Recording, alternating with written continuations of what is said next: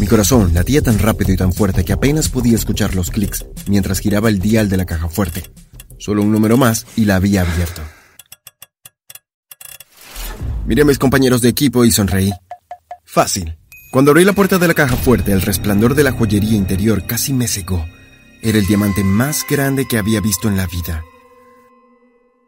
Vamos, no te tomes todo el día, la policía llegará pronto. Cogí la joya y la metí en el bolsillo de mi abrigo.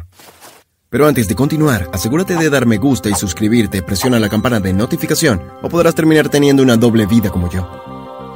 Me despedí de mis compañeros y subí a mi coche. Mientras me alejaba pude escuchar las sirenas de la policía y vi las luces intermitentes en sus autos mientras se detenían frente a la joyería. Uf, salí justo a tiempo. Conduje hasta la gasolinería y me cambié de ropa en el baño. Nadie pensaría que soy un criminal ahora que estaba usando mi traje de negocios. Dejé la joya dentro de mi maletín y conduje a casa. Hola mamá, hola papá, estoy en casa. ¿Cómo estuvo tu pasantía? ¿Tuviste un buen día? Sí, estuvo bien. ¿Fue emocionante? Recuerdos del robo que vinieron a mi mente, la adrenalina me corría por las venas y aún recordaba el destello de las luces de los autos de policía. Meh. Verás, estaba llevando una doble vida. Por un lado, era estudiante normal de la secundaria, pero por el otro, era el jefe de un equipo criminal. ¿Cómo me convertí en el jefe de un grupo de ladrones? En realidad, deberías estar preguntándote cómo me convertí en un chico normal de secundaria. Verás, comencé mi vida de crimen cuando era un niño abandonado que no tenía hogar. Empecé a juntarme con la gente equivocada y me encontré liderando grandes misiones. Pero un día una mujer me encontró. Me dijo que me iba a ayudar, me hizo ir con ella y me ingresó a un hogar de acogida. Mis padres me adoptaron cuando tenía 16 años. En realidad fue algo muy amable de su parte y son buenas personas, me gustan. Son agradables y por eso nunca podrán saber de mi doble vida. Me voy a cambiar el traje, mamá. Ok, no tardes, la cena está casi lista. Ok. Subí a mi habitación, pero tan pronto como entré vi que había una nota en mi escritorio. La levanté y la miré. Era una carta de amenaza. Sabemos que tienes la joya. Será mejor que tengas cuidado. Estamos tras tus huellas. Por un minuto pensé reconocer la letra, pero no podía recordar de dónde. Tiré la nota a la papelera. Bah, si creen que con eso me van a asustar, están equivocados. Nadie se atrevería a meterse conmigo. Pero la mañana siguiente cuando me desperté, las cosas se pusieron realmente extrañas. Mis padres no estaban a la vista y la casa era un completo desastre. Habían dejado otra nota en la mesa de la cocina. Mientras la miraba, tuve la misma sensación de que conocía la letra en algún lado, pero no era importante. Estaba más preocupado por lo que les había pasado a mis padres. La nota decía que si quería volver a verlos, debía ir a una nave abandonada en el polígono de la industria a las 11 en punto y llevar la joya. No tuve más remedio que ir. Solo había estado allí un par de minutos cuando aparecieron dos personas con máscaras y disfraces. Comenzaron a hablar, pero sus voces sonaban distorsionadas, casi como Batman. Obviamente estaban siendo modificadas por algún tipo de micrófono dentro de sus máscaras. Entrega la joya, ahora. Dudé por un segundo. La joya que tenía valía millones. Pero no podía arriesgarme a que lastimaran a mis padres. Les entregué la joya. Tan pronto como la tuvieron en sus manos, los dos salieron corriendo. Me quedé allí, de pie, solo, preguntándome qué hacer a continuación. Entonces escuché la voz de mi mamá. Me volví para ver a mis padres salir del otro edificio de al lado. Corrí hacia ellos y los abracé. ¿Están bien? ¿Les hicieron daño? Estamos bien, no estamos heridos. Vámonos, vayamos a casa. Cuando llegamos a casa subí a mi habitación. Tuve la extraña sensación de que algo no estaba del todo bien. Las dos personas que habían secuestrado a mis padres no me advirtieron que no le contara a nadie lo que había sucedido. Eso era la base de cualquier secuestro.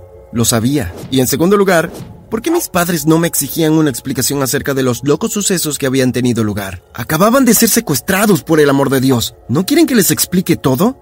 Seguramente ahora deben saber que estoy involucrado en negocios turbios. Decidí que debía investigar un poco por mí mismo. Al día siguiente, cuando mis padres se fueron a trabajar, comencé a buscar en su habitación. No me tomó mucho tiempo encontrar lo que estaba buscando. En una caja escondida dentro del armario encontré las máscaras que llevaban los ladrones. Entonces me di cuenta. Me cayó sobre la cabeza como una tonelada de ladrillos. Por eso había reconocido la letra. Por supuesto, era de mi mamá. Empezaba a sospechar mucho de mis padres. Es obvio que deben haber descubierto que yo tenía la joya que querían para ellos. Esperé con paciencia a que mis padres volvieran a casa del trabajo. En el momento en que entraron por la puerta me abalancé sobre ellos. ¿Fingieron su propio secuestro y se llevaron la joya? Vamos, díganme. No tiene sentido intentar negarlo. Al principio se sorprendieron, pero finalmente se rindieron. Sí, Chris, lo hicimos. Tu madre estaba limpiando tu habitación y accidentalmente derribó tu maletín y la joya cayó al suelo. Sí, sospechábamos que te habías involucrado en alguna actividad delictiva. Así que decidimos fingir nuestro propio secuestro para ver si estábamos en lo cierto. Bueno, ahora lo saben, ¿no es así? Sí, lo sabemos todo. Aquí puedes recuperar la joya. Nunca tuvimos la intención de quedarnos con ella. Solo queríamos saber la verdad y queremos que lleves una vida normal. Mis padres me suplicaron que dejara de llevar la vida delictiva. Pude ver que lo que estaba haciendo les estaba molestando, así que acepté dejar de lado mis crímenes. Empecé a llevar una vida normal y para ser sincero era feliz. Era agradable sentirse en paz, sin preocuparse por ser atrapado o por hacer algo ilegal. La próxima vez que mi equipo se puso en contacto conmigo, les dije que había terminado con la vida del crimen. Lo siento muchachos, van a tener que hacer el trabajo sin mí. Ya terminé con este tipo de vida. Ahora solo quiero seguir adelante y llevar una vida normal. No estás hablando en serio. Oh, sí, sí lo estoy. Lo digo en serio. No me contacten de nuevo. Pensé que eso sería el final, pero lamentablemente estaba equivocado. No pasó mucho tiempo después de esa conversación cuando encontré la nota. Tenemos a tus padres. Si quieres volver a verlos alguna vez, debes volver a ser parte de nuestro equipo criminal. Esta vez, la letra era completamente diferente a la de mi mamá. Mi corazón se hundió. No podía dejar que nada malo les pasara a mis padres. Ellos habían dado todo por mí, pero tampoco quería volver a la vida criminal. De alguna manera tenía que encontrar la forma de salvarlos. Hice los arreglos para encontrarme con el equipo en nuestro lugar de reunión habitual. Tan pronto como los vi, les grité. Ok, ustedes ganan. Seré parte de su equipo de nuevo. Buena decisión. Ahora tienen lo que querían. ¿Dónde están mis padres? Uno de los miembros del equipo fue y sacó a mis padres de una habitación trasera. He aceptado sus demandas. Me voy a unir a su equipo de nuevo. No, cariño, no hagas esto. Has trabajado tan duro para cambiar tu vida. Es lo que tengo que hacer. No, Chris, no. Déjalo, Juan. Él ha tomado una decisión. Deja que el chico se vaya. Les di la espalda a mis padres y me alejé de ellos. No quería ver más la tristeza en sus ojos. Volví a trabajar con el equipo, hicimos nuestros habituales robos menores en comercios y empresas locales. Pero luego los demás empezaron a ser más codiciosos. Querían hacer un gran trabajo, algo que los hiciera ganar mucho dinero. ¿Por qué estamos perdiendo el tiempo cometiendo delitos menores? Somos capaces de hacer algo realmente grande, así que hagámoslo. ¿Qué tienen en mente? En el banco de la ciudad vamos a irrumpir y robar todo el dinero. Necesitamos que organices todo el plan. Eres el experto en comprender el diseño de los edificios del banco y descifrar el código de seguridad. Está bien, lo haré, pero necesitaré algo de tiempo para encontrar toda la información que nos servirá. Si vamos a hacer esto, tenemos que hacerlo correctamente. Pasé las siguientes semanas trabajando en cada pequeño detalle del plan. Pasé horas repasando los planos del banco y memorizando el diseño. Finalmente, estaba listo. Ok, llegó el momento. Entraremos mañana por la noche. El equipo estaba emocionado de hacer el trabajo.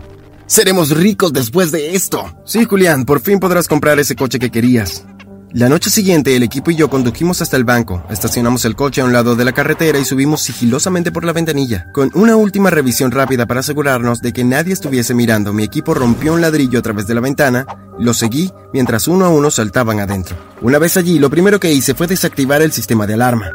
La caja fuerte está en la habitación de la parte trasera del banco. Vamos, síganme. Llevé al equipo a donde debíamos dirigirnos y dentro había una enorme caja fuerte.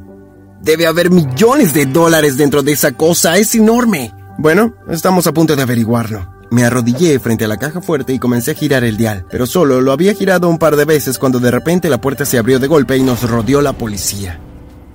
Levanten las manos, no hagan nada estúpido, están bajo arresto. La policía empezó a esposar al resto de mi equipo, pero a mí me dejaron en paz. Buen trabajo, Chris. Mantuviste la calma y te manejaste muy bien. Gracias. Mis compañeros de equipo me miraron en estado de shock. ¿Le dijiste a la policía lo que pretendíamos hacer? ¿Estuviste de su lado todo el tiempo?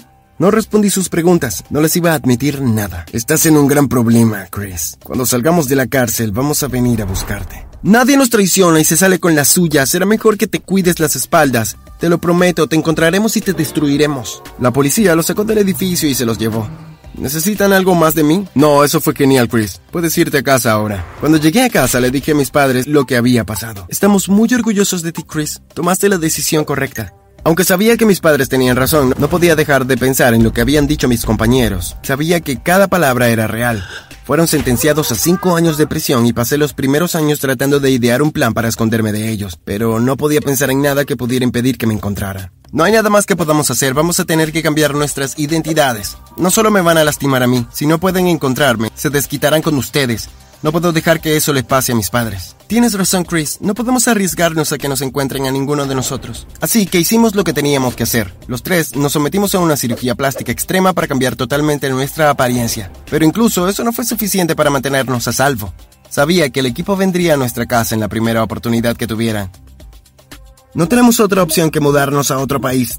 Tendremos que subir identidades totalmente nuevas y olvidarnos de nuestras vidas anteriores. Pero, ¿qué pasará con nuestros amigos y el resto de nuestra familia? Sé que es difícil, pero tendremos que ser nuevos amigos. Lo siento, nunca volveré a meternos en este problema. Así que ahora estamos viviendo nuestra nueva vida. Ha sido difícil tener que empezar de cero, pero poco a poco vamos haciendo nuevos amigos y disfrutando de no preocuparnos cada cinco minutos por si el equipo está a punto de atacarnos. Tenemos nuevos nombres y nuevos trabajos. De hecho, todos los nombres en este video son falsos para proteger nuestra privacidad.